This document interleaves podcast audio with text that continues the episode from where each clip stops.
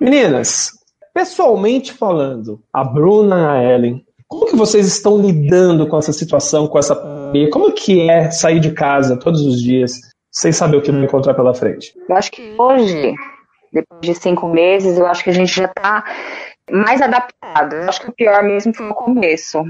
É, lidar com o desconhecido é muito complicado, né? De repente chegou um vírus e chegou no mundo e a gente só ouvindo histórias e os noticiários de que estava se matando muito, sem um tratamento específico, atingindo principalmente grupos de risco. Mas assim, eu acho que o, o, a princípio lidar foi muito, muito complicado, né? Porque você sai com medo, você precisa lidar com os seus sentimentos, mas além dos seus sentimentos no trabalho, você precisa lidar com os sentimentos daquele que está doente e que naquele momento está necessitando muito mais de você do que você de, de, si próprio, né?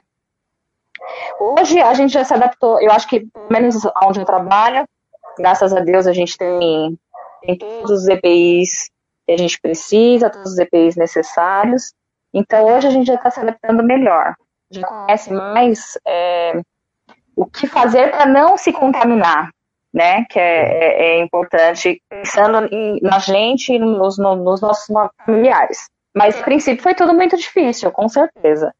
Acho que já está dando para respirar um pouco mais com relação a essa pandemia e esse vírus. Seren, o que, que tem para dizer? Concordo com a Bruna, exatamente. O desconhecido assusta, né? Sempre todo mundo. Então, nós tínhamos relatos de casos, cientificamente falando, e também popularmente que era divulgado na mídia, de coisas que a gente ouvia falar, né? A gente não estava passando pela situação. É, eu, no início da pandemia, estava em rede privada. Isso que ela falou sobre salientar sobre EPIs era algo também muito, muito questionado dentro da fisioterapia e também nos outros segmentos da enfermagem e do pessoal da medicina, porque era algo que tinha algumas normas vindas de órgãos regulamentadores, como a OMS, a Anvisa, Crefito, Cremesp, só que às, às vezes não estava adaptado para a realidade financeira dos órgãos que a gente prestava serviço. Então, teve muitas discussões, muitas brigas, muitas reuniões visando o que, que era ideal para o uso de EPIs e até de algumas condutas que o fisioterapeuta conduz, como a ventilação não invasiva, que seria algo para tentar ajudar o paciente antes de uma intubação. Então, isso era uma coisa que era muito questionado, porque era a nossa saúde que estava em risco. E o fisioterapeuta, à frente disso, numa questão que o fisioterapeuta está ali para atender uma demanda de pacientes com desconforto respiratório agudo, então ele estava na frente do paciente com Covid e às vezes não tinha nem a nem a sala equipada adequadamente, e, e tinha que brigar. Então, a questão da fisioterapia, da gestão, da coordenação, brigar por isso, brigar o que era ideal, o que não era, porque no final, nem a empresa quer contaminar o paciente, o, o funcionário, e nem o funcionário quer se contaminar. Então, gerou muitas questões, né? Hoje em dia, depois de vários estudos e a gente vê no comportamento da doença, a gente consegue adequar melhor isso, então isso é uma coisa que já foi questionada hoje em dia, não muito mais porque a gente conseguiu ter o controle junto com os órgãos, e essa questão psicológica também, porque muitos pacientes, por exemplo, às vezes você estava com sintomas de rinite, mas, como você está no meio de uma pandemia dentro de uma UTI, será que é só uma rinite? Aí você tinha sintomas de uma jeca, Será que realmente é só uma jeca? E aí vinha aquela questão de você, às vezes, ter um afastamento por causa disso. Então, é, o que a Bruna falou, eu concordo plenamente. Só uh, o nosso público, assim como o leigo, o que seria a jeca? A famosa virose. Ah, tá. Então quando eu falo que eu tô com jeca, é virose. Uh, é. Aquela Tá certo. Eu tô aqui também, chegou aqui a Ana Lúcia Guedes. Deixa eu abrir o microfone da Ana. Demorou, mas chegou também. Tudo, bem? bem? A Ana é fisioterapeuta, é isso, Ana? Eu sou fisioterapeuta. Fisioterapeuta. Onde você estava trabalhando, ou está trabalhando agora nessa? Eu estava em três hospitais. No hospital de campanha do Embi, no São Camilo e no Homem Barradas do Heliópolis. Agora eu só tô no Homem Barradas de Heliópolis. Tá Seja bem-vinda ao Simbora aqui. Obrigada. Obrigada. Vocês não se conhecem nenhuma de vocês entre vocês, né? A Bruna a Ariana? Hum. Acho que não. Não. Não. não. Estou apresentando todas aí. Gente, vocês chegaram a se afastar dos familiares por conta da, da pandemia, por conta do trabalho de vocês? Sim. Sim. Bruna. Sim, eu me afastei. Eu me afastei. Ah. Fala, meu pai é de risco, meu pai é transplantado, diabético, hipertenso. É, me afastei tanto do, do meu pai, principalmente das minhas filhas, elas ficaram nesses cinco meses, eu acho que uns quatro meses sem, sem dormir na minha casa. A gente se via, mas ainda se via, mas de máscara, né?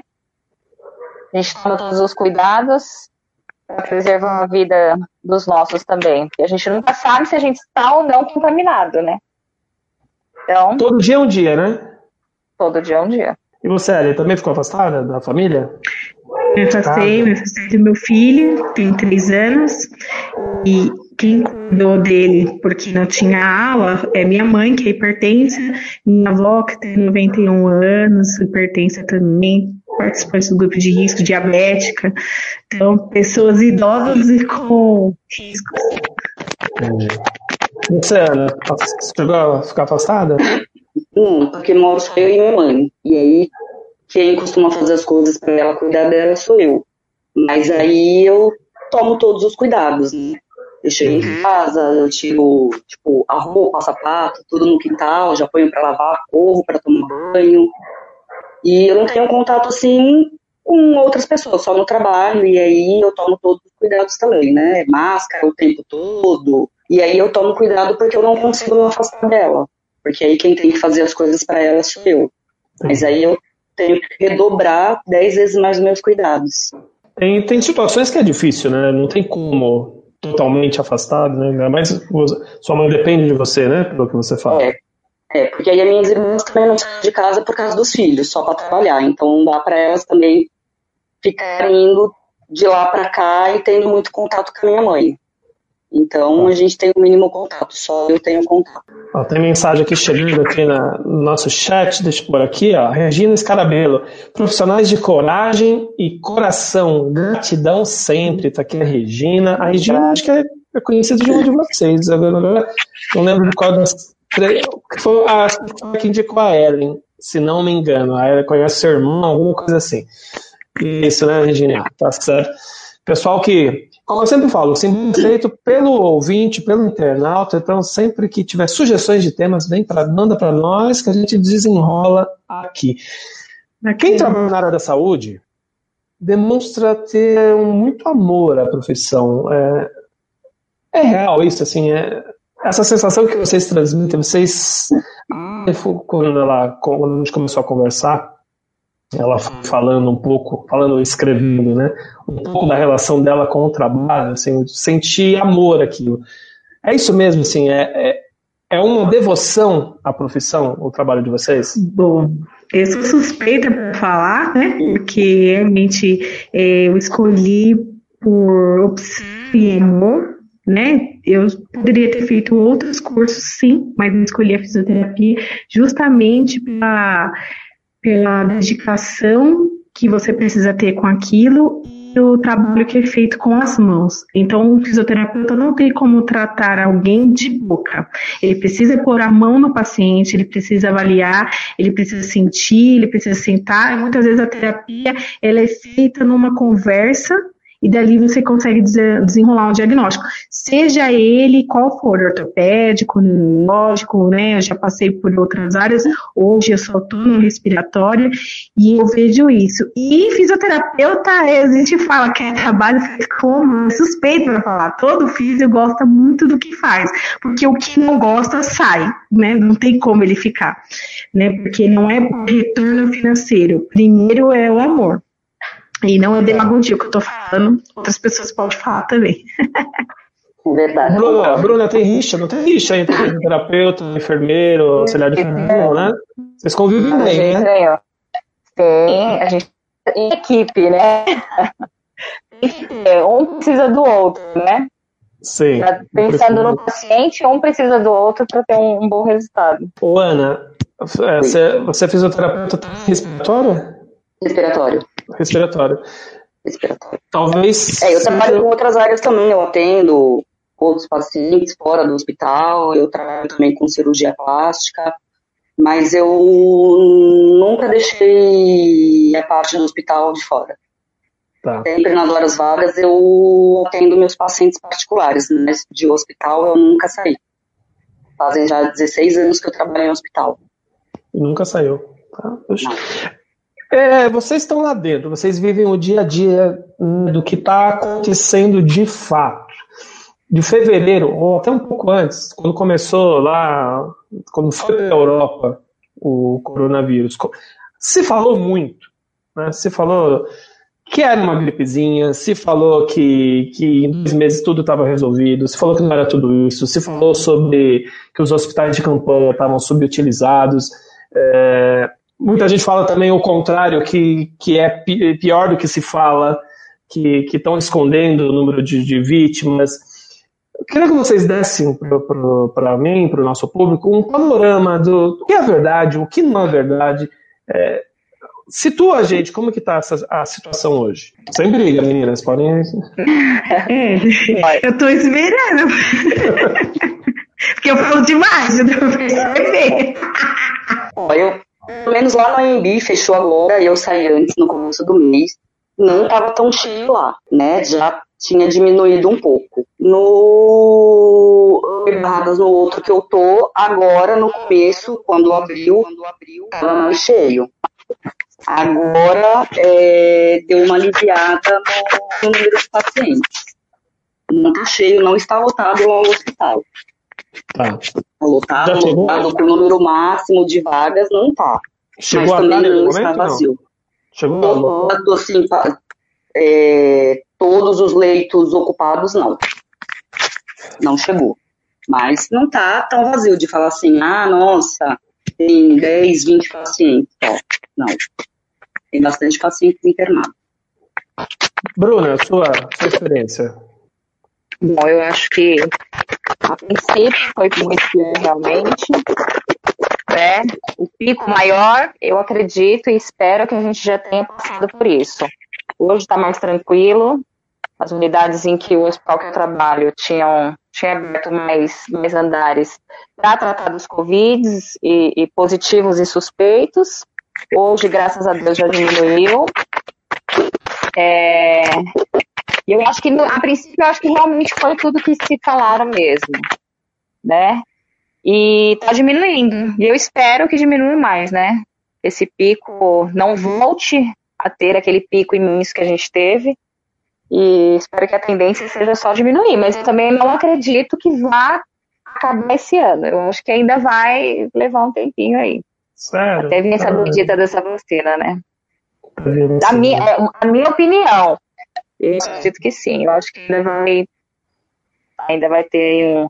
Acho que a gente ainda vai precisar se cuidar, manter todo esse protocolo de, de, de muita distância, máscara e, e tudo isso que a gente que a gente aprendeu nesses cinco meses, né?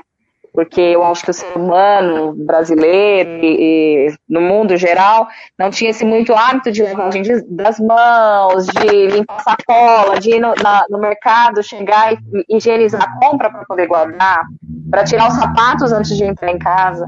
E a gente teve que se adaptar a tudo isso e aprender tudo isso pensando na vida, no amor à vida e, e na saúde. Eu acredito que esse protocolo a gente vai ter que seguir, a gente vai ter que continuar. Vamos eu acreditar que... que logo essa vacina venha, né? Pelo menos a máscara, acredito que vão ficar, né? Pelo menos quando vai, quando não tiver mais nada, pelo menos para transporte público, essas coisas, eu acho que. Eu acredito que sim. É, manter eu, pelo menos, já é horrível, ainda mais de É verdade. Em maio. Nossa. Em maio eu tinha conversado com uma moça que gerava estatística do, de um dos hospitais que eu trabalho, é um hospital público. E ela falou que, pela estatística, colando numericamente, eles falavam que em novembro não ia ter mais paciente de Covid, tipo um covidário que a gente chama, que é as unidades de internação é, de clínica, né? Que são os pacientes que não estão na unidade de terapia intensiva, que estão no tipo de leito de enfermaria. Então, eles falaram que esses pacientes, esses covidários, é, gripário, cada lugar chama de um nome, né? Eles já não está, eles estariam sendo desativados a partir de novembro, numericamente falando de estatística, mas que algum caso ou outro iria aparecer. Igual H1N1, na época que teve H1N1, também teve um boom nos leitos de UTI, mas que com o passar do tempo foi reduzindo, reduzindo, e até onde aparece algum caso ou outro que dá sorologia positiva para H1N1.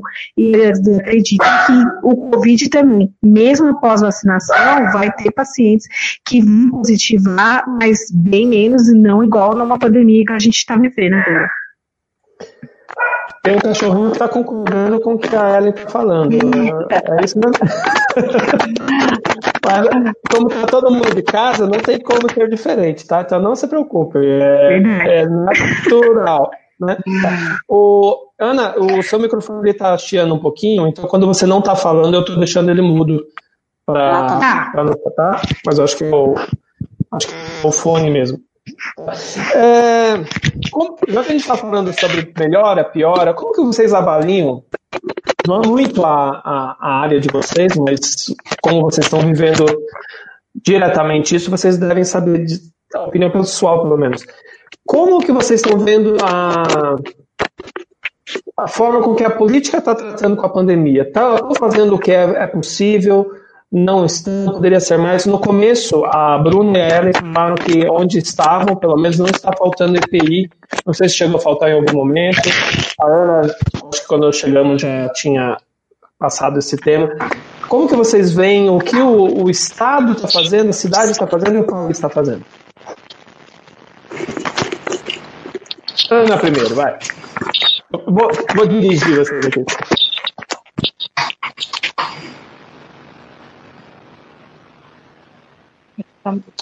Não tá. Não tô te ouvindo, Ana. Não. Oi, agora tá? Agora sim, agora sim. É, nos hospitais que eu trabalhei, que eu já trabalhei, desde o começo nunca faltou essa parte de IPIs, né? A gente sempre teve todos os equipamentos, até hoje eu pelo menos não tenho do que reclamar. Tá. Essa parte sempre teve. Legal. Entendeu? Sempre deram todo o suporte. Ótimo. Não, eu sei que tem lugares, tem profissionais que reclamam, mas a minha parte, nos que eu ligo, eu não tenho do que reclamar, não.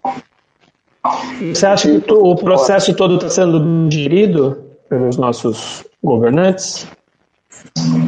Pelo menos eu vou falar do, do que eu vejo, né? Sim. Uhum. Sim. Sim. Pode ter alguma falha, mas pelo menos assim, até a gente não chega. Tá. Boa. Bom saber. Não, não, a gente não tem do que reclamar. Eu não tenho do que reclamar. Eu nunca tive que virar e falar, eu não vou ficar no plantão porque falta algum equipamento, alguma coisa de proteção. Tá. E pelo que eu converso com outras amigas, com outros colegas, ninguém teve esse problema também, por enquanto. Você, Bruna?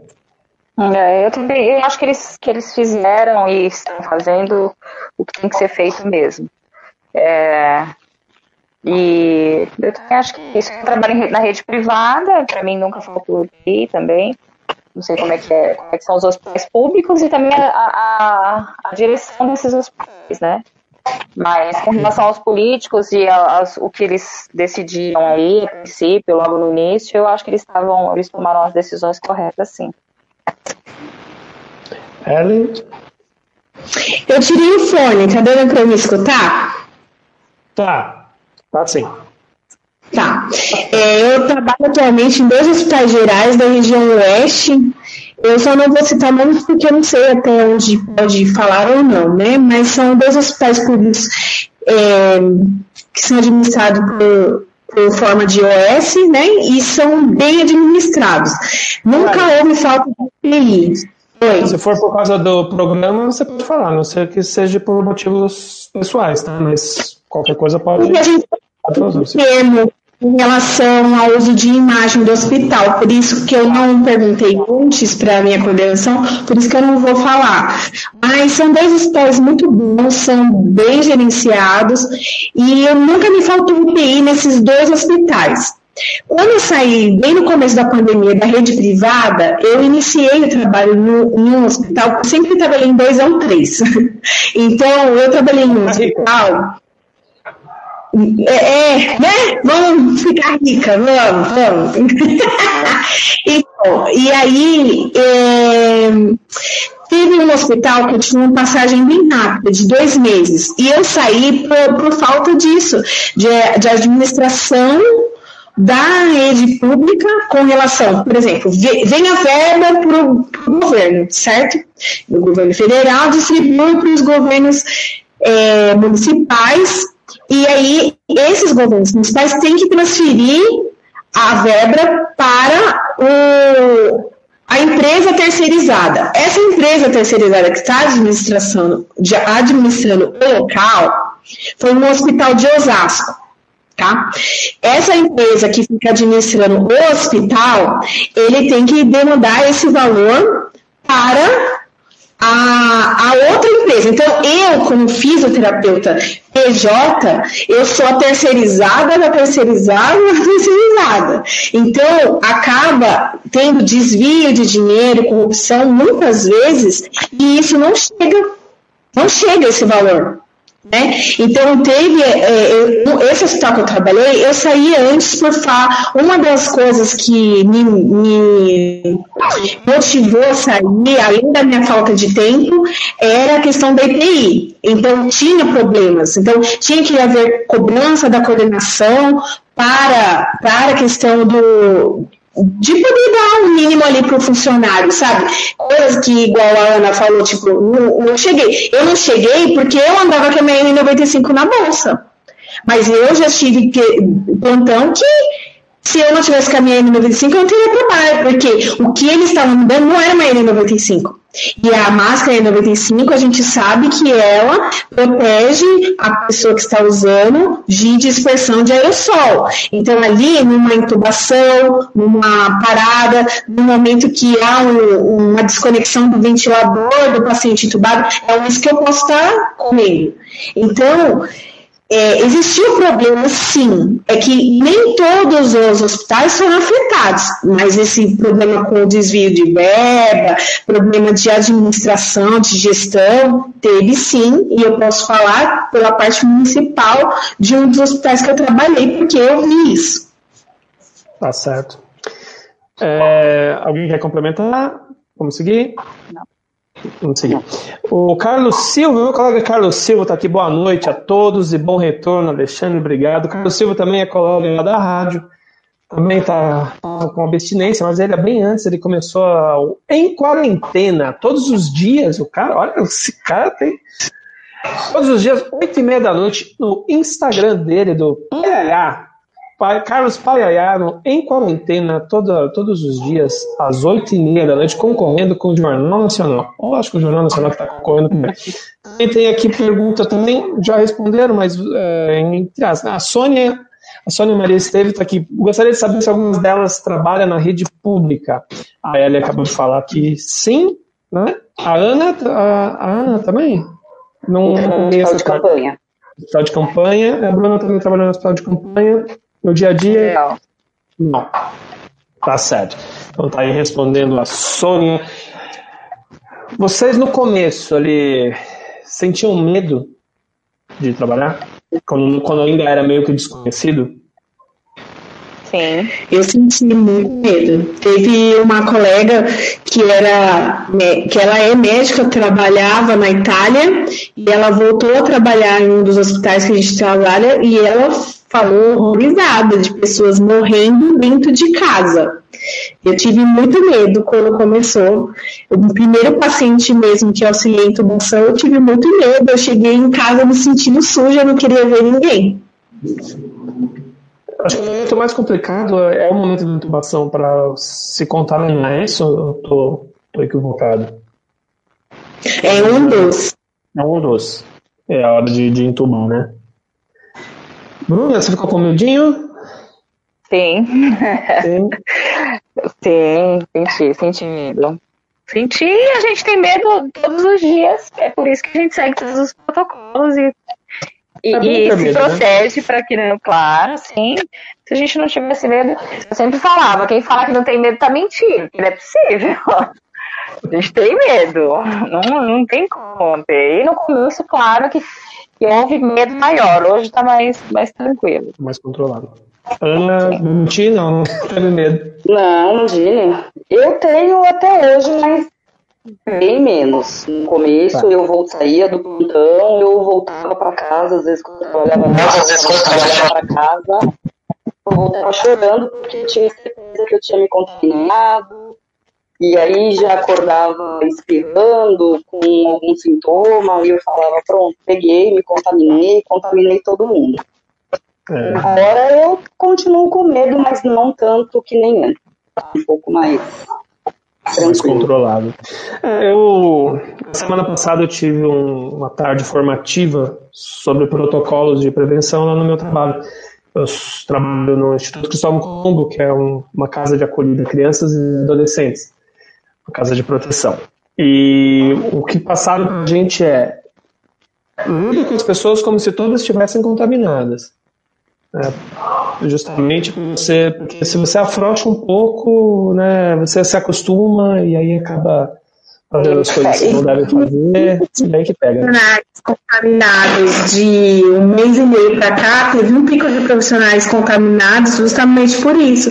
Já está meio que acostumado, né? Acha que já pegou, e tem muito profissional sendo infectado agora mais do que antes. É, Falando nisso, eu esqueci de falar no começo. A gente ia ter também uma presença masculina aqui junto com, com vocês três. O Rodrigo, ele também trabalha em hospital de campanha, na, se não me engano, na área de raio-x. Estava tudo certinho, que nem com vocês. Mas não é que o menino contraiu a Covid, está internado agora? Deixou a gente. Né, bom, como ele mandou mensagem falando que não ia poder, porque estava tendo esse pequeno contratempo, estava internado com com a Covid ele não ia poder participar. A gente espera que ele esteja bem, se recupere o quanto antes e que esteja na mão de bons profissionais, assim como a Bruna, a Ana, a Ellen. Ô Ellen, uma pergunta. Você eu já sei, aí eu vou fazer a pergunta para a Ellen e as outras duas vão pensando no que, que elas vão falar. Uma das histórias que a Ellen resumidamente passou, que partiu o coração dela e o nosso Lula também, é, mães que precisam se afastar das crianças porque elas estão com suspeita de Covid e, tem que ser separadas dos bebês. Você viveu isso, né, Ellen? Você contou. Acho que foi um, um, um dos momentos mais difíceis para você foi esse. É um dos momentos mais difíceis, né? Porque é, mãe que está fazendo um parto com suspeita de Covid, é, o bebê ele, tem, ele não pode ficar com ela, né? ele tem que ser afastado, ter descartado a hipótese da mãe e depois descartada a hipótese do bebê para depois eles ficarem juntos. Isso é muito dolorido ver, né? Eu sou mãe, né? eu fico imaginando eu na minha, na, nessa situação, né? Porque o que é preconizado é que haja o conforto da mãe assim que o bebê nasce, junto com o aleitamento, se possível, né? já ali no, na sala de parto. E isso é uma coisa que é vedada, mesmo numa, num parto sem intercorrências, justamente pela hipótese do Covid, né? Se a mãe estava apresentando sintomas quando precisou dar a luz. Isso é muito dolorido de ver. Ana, Bruno, vocês têm uma história triste que marcou vocês, assim, que depois a gente vai falar de coisas boas também, tá, gente? Isso aqui não é, não é pra deixar a gente mal, não. Mas é, um, partilhar um pouco as experiências de vocês.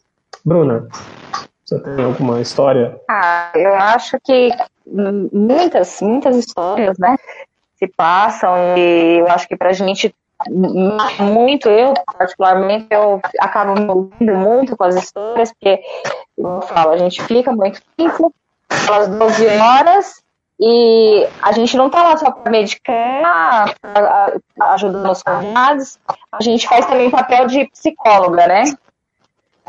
Então, assim, inúmeros pacientes internados tratando Covid, e o pai ou a mãe foi a óbito dois dias antes, uma semana antes, é, e aí o paciente fala, estou internando agora, e é, um, um, paciente, ela havia sido internada e ela recebeu uma ligação no momento que ela subiu para o quarto, que a irmã dela tinha falecido por Covid, naquele momento no hospital de campanha. Então, assim, não é uma nem dois casos, inúmeros casos a gente pega assim, o esposo morreu, meu esposo morreu ontem, minha mãe morreu, meu pai morreu, meu irmão. É, é, é, é tudo muito dolorido. Acho que é, não é fácil. Lidar com a dor do outro não. não é fácil, né? Não.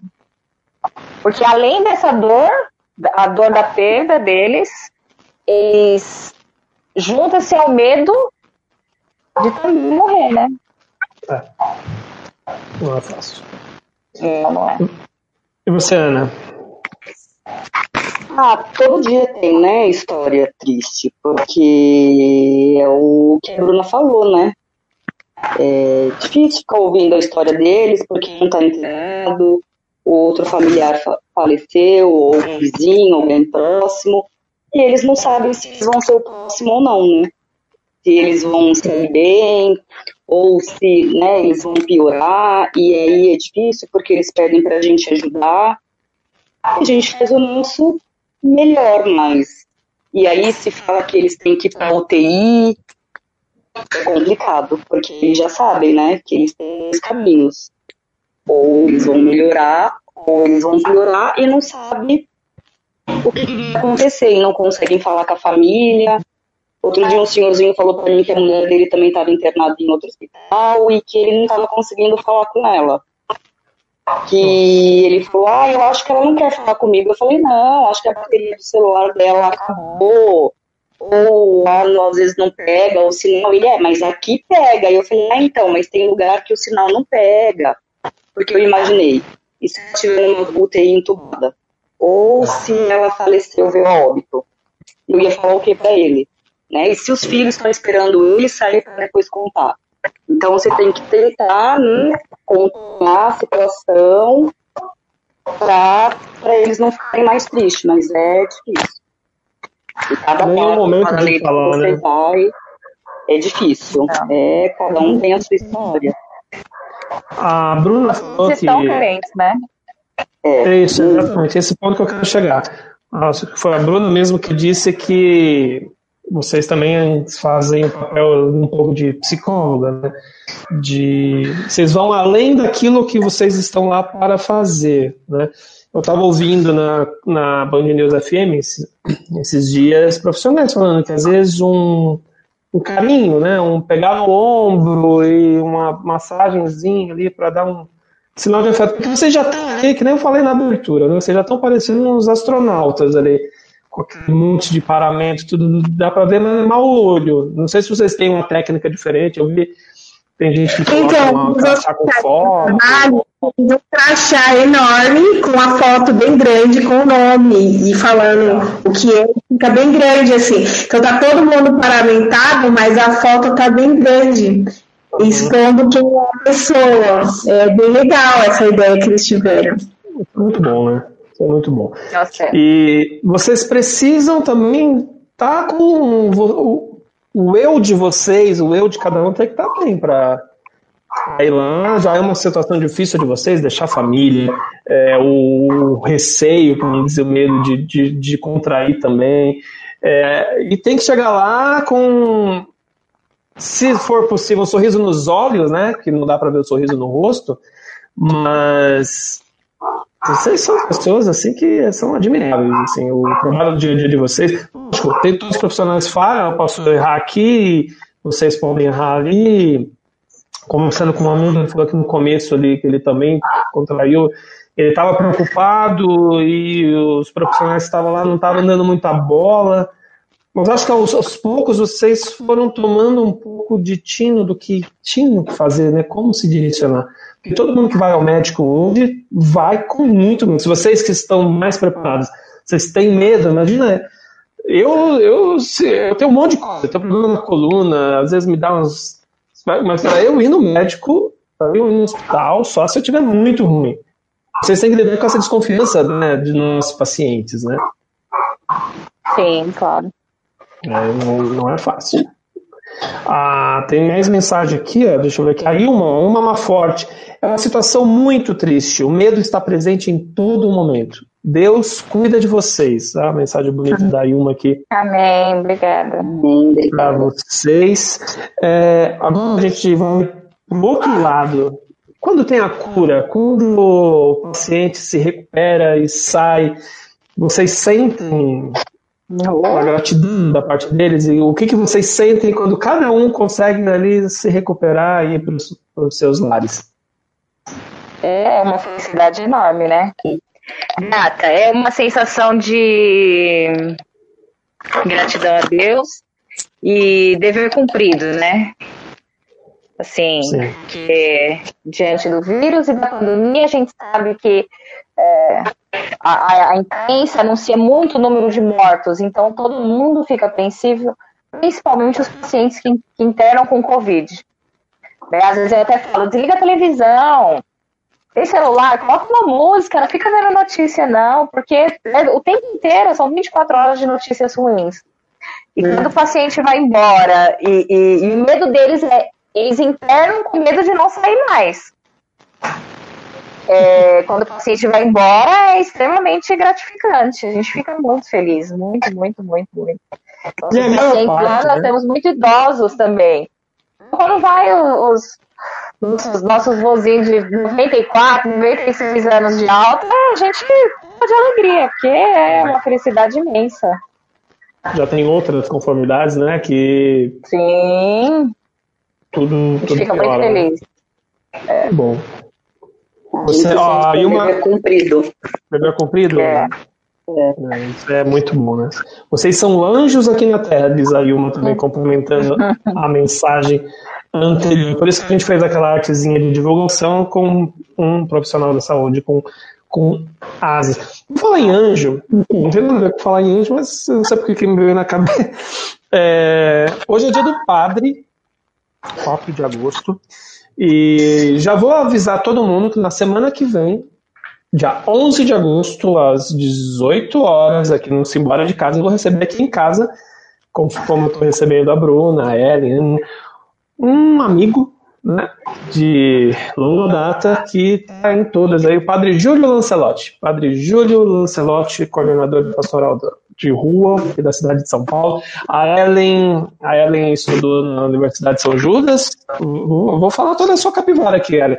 E é a capela né, da Universidade de São Judas, onde o Padre Júlio, quando podia, pelo menos, ele celebrava as missas lá.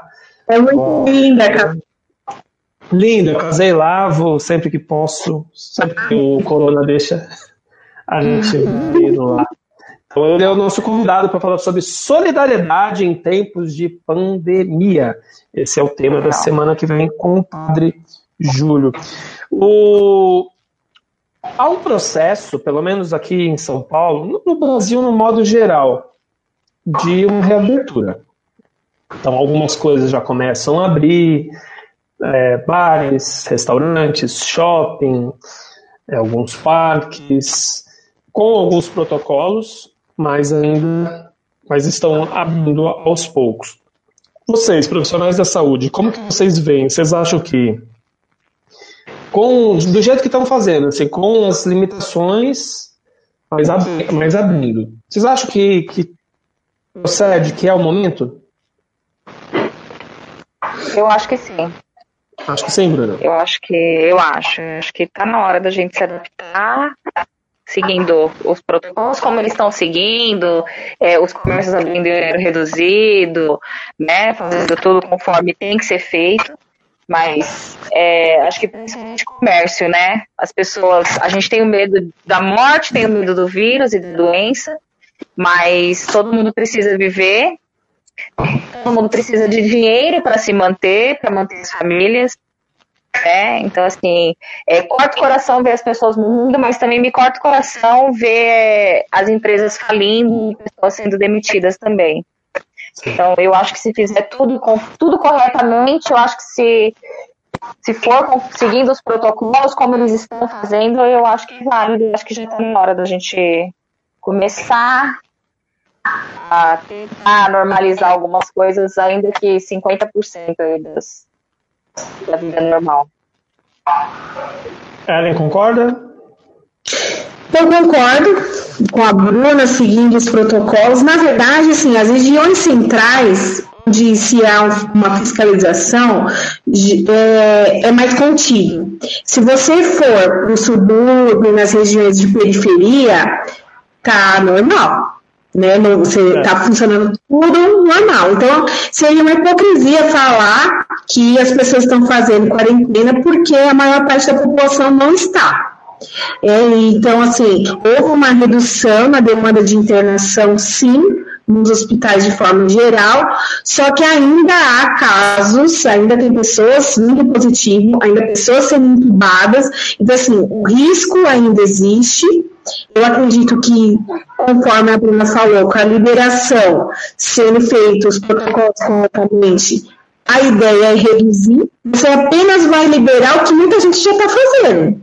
Né? Então, eu acho que, que é melhor que se libere mesmo as coisas e faça corretamente do que ficar escondido do jeito como está sendo feito.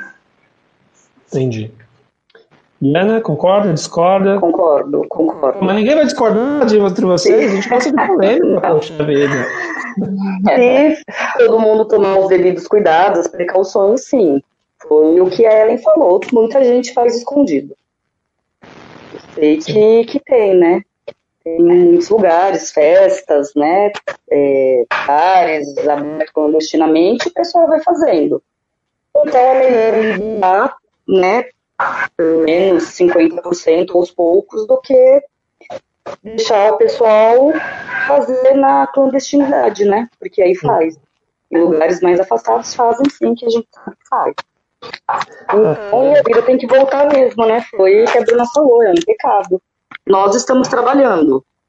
Nossas contas, pelo menos, a gente tem como pagar, mas o resto das pessoas. E como estão trabalhando, né, Ana? Sim. Como estão trabalhando, né? Bom, sempre, sempre trabalharam muito, mas nesse período. Você chega a dobrar turnos, fazer mais aquilo do que sim. deveriam? Sim. A Ana, sim. É, Pela demanda que tinha oportunidade, não porque me era obrigado, porque é onde eu sou CLT, eu cumpri minha carga horária normal, mas é onde eu sou PJ, estava precisando, eu também vi a oportunidade de me ajudar financeiramente, eu dobrei muitas vezes as horas. Entendi. Também dobrou? Não, eu já, trabalho, eu já trabalho 12 horas. Pois é. Eu tá de 12, é, 12 horas. Mas nessas 12 horas a gente trabalha pra caramba. Trabalho intensamente. Eu dei sorte vocês estavam 12 por 24. Oi? Dei sorte que as três que aceitaram o convite não estavam trabalhando bem Hoje na é terça-feira, mas, mas eu estou de folga. Ah, então que bom, sorte. O único Rodrigo que não veio por força bem maior. Oi, Ari, desculpa, não escutei. Fiz uma cirurgia, estou de atestado, senão seria meu plantão. Uma cirurgia, menina? Sério? Cirurgia de doença. Mas já tá. Tô bem. Já tá tudo bem? Tá bem? Já tá pronta pra outra? Eu tô na, no né? Em casa. Entendi. O, tem algumas mensagens aqui que estão chegando também. A Sônia e a Maria amor, sabe que o Padre Júlio vai estar no próximo, no próximo programa legal, ele é sempre um fantástico. Quem mais que tem aqui? Lourdes Tur, concorda com a Bruna, tá aqui. O Carlos Silvio, nos bairros periféricos nunca houve fechamento de tudo. Como eu não parei de trabalhar e não tive home office, presenciei e presencio muitas atitudes erradas das pessoas. É, tá aí uma falta de bom senso das pessoas quando precisava mesmo apertar um pouco, talvez a curva estivesse descendente antes, né? É, Tem exato. A Sônia de novo, parabéns, cuidado redobrado e trabalho necessário. Concordo com as meninas aqui, todo mundo concordando aí, aí ó. Quem mais aqui está chegando? Verdade, Carlos Silva, infelizmente, muitos que são bem mais instruídos estão viajando, fazendo festas, está aqui a Lourdes a gente estava falando só da periferia, mas não é só é, a periferia é. que faz também, né? Lourdes Turco, lá de Caçador, Santa Catarina, acompanhando a gente aqui. Tem a Lana, a Lana Pereira, infelizmente, dos bairros periféricos, nunca houve quarentena. Pelo menos onde eu moro, a saga de festas e farras continuam desde sempre. Daí, é, o pessoal não se conscientiza, né? É triste aquilo que a gente estava falando. Hoje a gente poderia estar numa situação muito melhor. Já está demorando muito né, em relação a, a outros países. Segunda onda, muitos falam que mal acabou a primeira vai vir a segunda onda. Vocês acreditam nisso? Ah, eu prefiro nem pensar nisso agora. É. Já não. Ah, eu prefiro. Eu tô vendo isso na televisão hoje, agora à tarde, e eu falei, eu espero que não. Tomara que uhum. não. Que não. pode haver, né? Vai depender muito da população. Infelizmente é algo que não dá para controlar. Se você vai ter aí um, um segundo momento de ligação de comércio, muito provável que venha uma segunda onda. Se ela vai ser menor ou maior, vai depender dos cuidados que a população tiver consigo mesmo. Sim.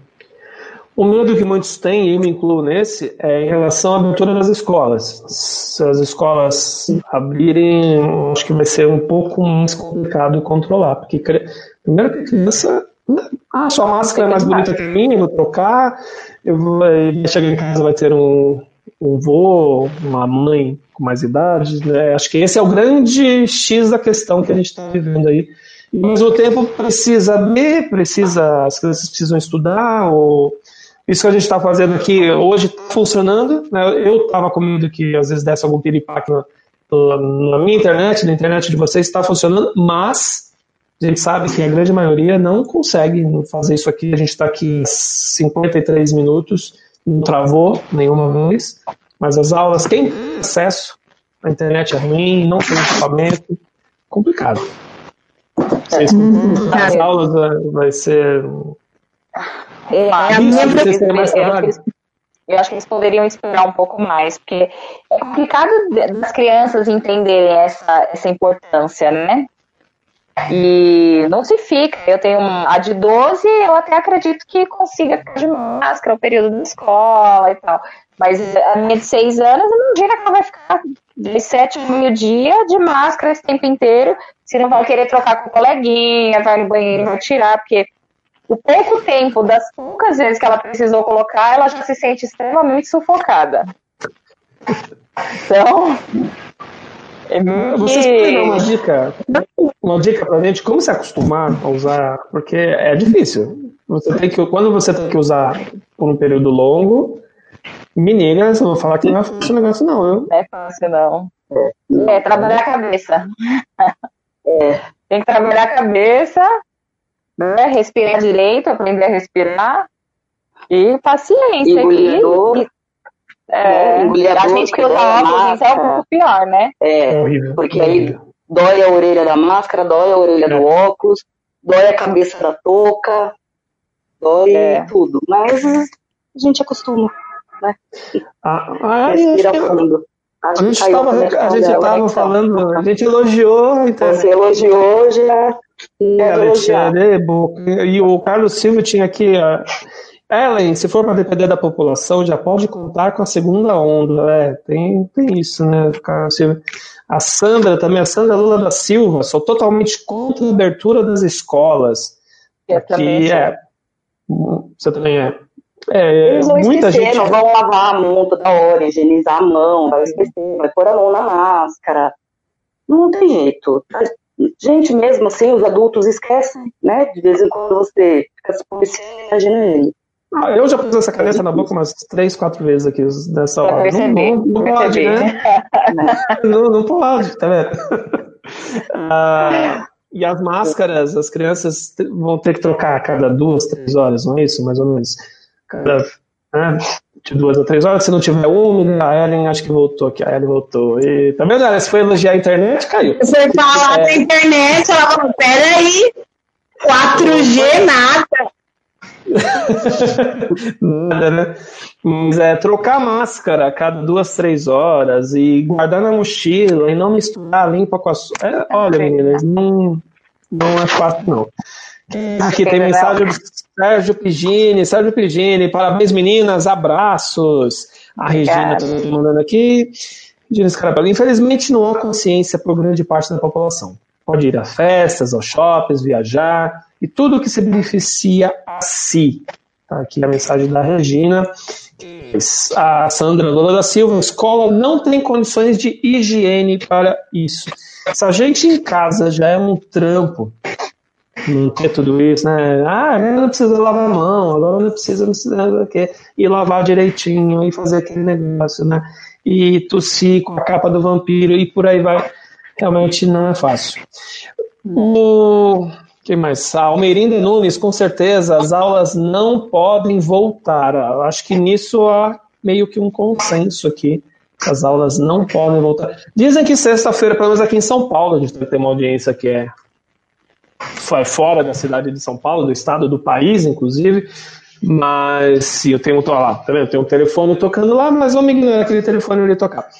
É, Sexta-feira, dizem que o secretário de Educação aqui de São Paulo, eles vão já meio que anunciar se vai voltar dia 8 de setembro ou não aqui em São Paulo, pelo menos. Então, aqui são quatro votos contrários à volta às aulas. Nossa audiência aqui também está todo mundo falando que não devem voltar.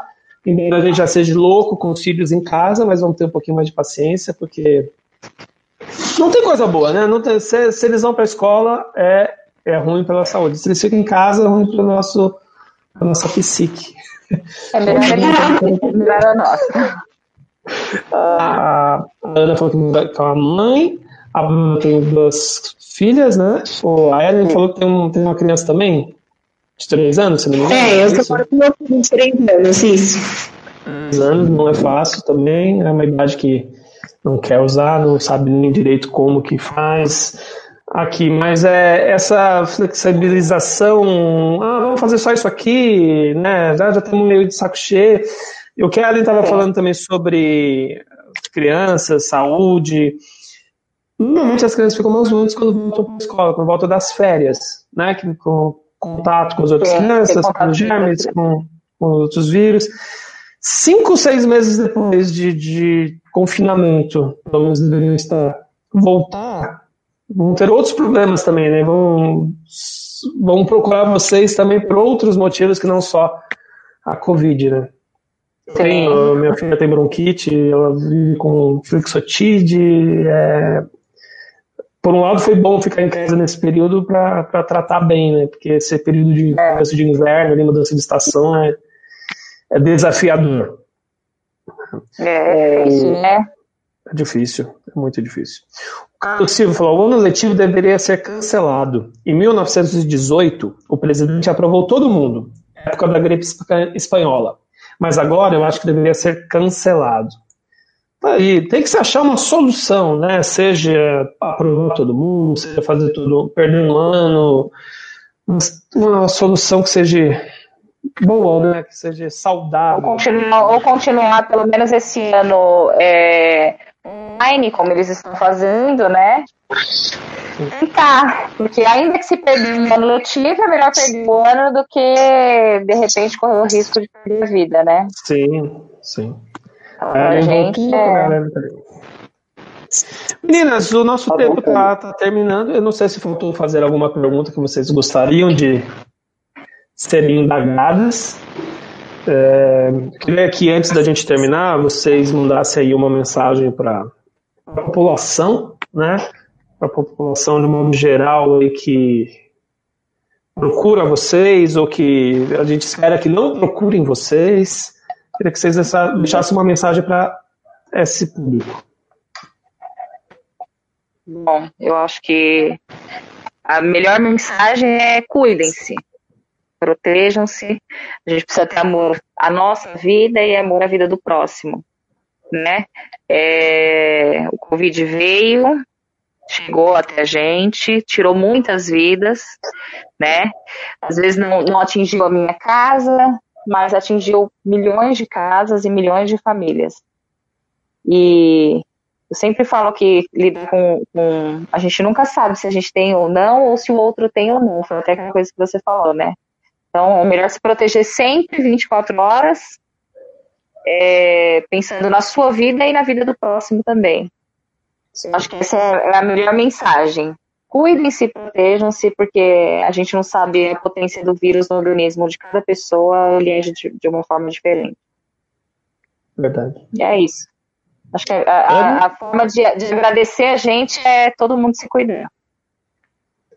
Poupar vocês um pouco, né? É, é a gente vê as pessoas bem é, é, é melhor. Já é, é uma gratidão e um pagamento. É. é. A Ellen, a Ellen tá paradinha ali, não sei se ela tá concentrada ou travou. Não, travou. Pelo jeito eu acho que travou. Ela volta. Lourdes Turk, lá de Santa Catarina. Parabéns, meninas. Vocês da frente da, da epidemia são nossos heróis de verdade. Que Deus abençoe vocês e lhe dê muita saúde e força para continuar essa missão. Gratidão. Amém. A todos nós. Amém. A Sônia também, que agradeço a participação dessas meninas corajosas. Muita força para vocês e muito obrigado. Eu acho que esse é o é a tônica do, do programa de hoje é um sinal de gratidão, né? Agradecer por tudo que vocês estão fazendo aí nesses meses todos. Acho que se, existem os médicos, existem o pessoal da limpeza, existe o anestesista. É... Oi? Farmácia, o pessoal da farmácia, farmácia segurança. Todo mundo, segurança, recepção. Acho que todo mundo está passando por um período muito turbulento, de vários medos, né? O medo de, de contrair, o medo de passar para os entes queridos. Não está imune a isso, embora muitas vezes o discurso seja esse, que, que não é muito grave. Vocês sabem que pode se tornar grave, né? E a gente agradece o que a gente quer fazer. Eu fiz questão de fazer o primeiro simbório depois de fevereiro. O último, último simbório foi no estúdio do Rádio Conectados. Entrevistei a cantora Adriana Ribeiro, que era a Adriana e a rapaziada.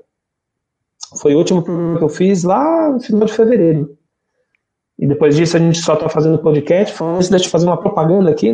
Os podcasts da Rádio Conectados estão lá disponíveis, a gente continua fazendo, a gente continua trabalhando, a gente continua fazendo entrevistas por telefone, por Skype, a gente continua fazendo tudo com carinho, então tá lá, procura radioconectados.com.br, que está tudo lá, as nossas entrevistas, essa aqui provavelmente vai para também, a Ellen voltou, vai também para lá. Essa entrevista também vai daqui a pouco para o nosso canal no YouTube, youtube.com.br programa Simbora, eu peço para as três meninas aqui depois curtirem a nossa página no Facebook, no Instagram, no YouTube, para ajudar a gente a, divulgar, porque a ideia do nosso programa é sempre fazer programas que sejam instrutivos, que sejam bacanas, que sejam que agreguem. A gente não quer só trazer notícia ruim, a gente não quer falar em verdade, a gente quer mostrar a cara do que está acontecendo. E a cara de quem está salvando vidas está aqui, ó. No rosto da Bruna, no rosto da Ana, no rosto da Ellen. A gente agradece muito a presença de vocês nesse primeiro Simbora aqui feito da minha casa. Eu agradeço muito, muito mesmo. Agradeço pelo convite, né? Algo também inesperado, que a gente fica até inseguro, né, do que vai falar. É, mas é... Pô, foi tranquilo. E eu também sou grata pelo, pelo convite, pela homenagem é, a gente fala, eu não faço mais que a minha obrigação, até porque estou lá para isso. Né? É, essa época de pandemia é como um soldado em, em época de guerra, né? O exército. A gente vai para guerra. É, e sou muito grata a todos vocês. E precisando, o que precisar, estamos aí. Oba! Vou chamar, hein? Ana, finalizar? Eu também queria agradecer a todos e foi o que a Bruna falou, né? Gente, o principal é que todo mundo se cuide. Todo mundo se cuidando, a gente consegue sair dessa terra mais rápido, né? E bem mais fortalecidos, todo mundo se cuidando. Se cada um fizer a sua parte, Exato. a gente caminha todo mundo junto. E mais fácil, né? E agradecer também pelo convite. Eu que agradeço. A Ellen tá ali paradinha no quadradinho, acho que caiu de é, novo, mas depois a gente fala com ela. Meninas, muito obrigado. É, passou rápido essa hora, uma hora e pouquinho.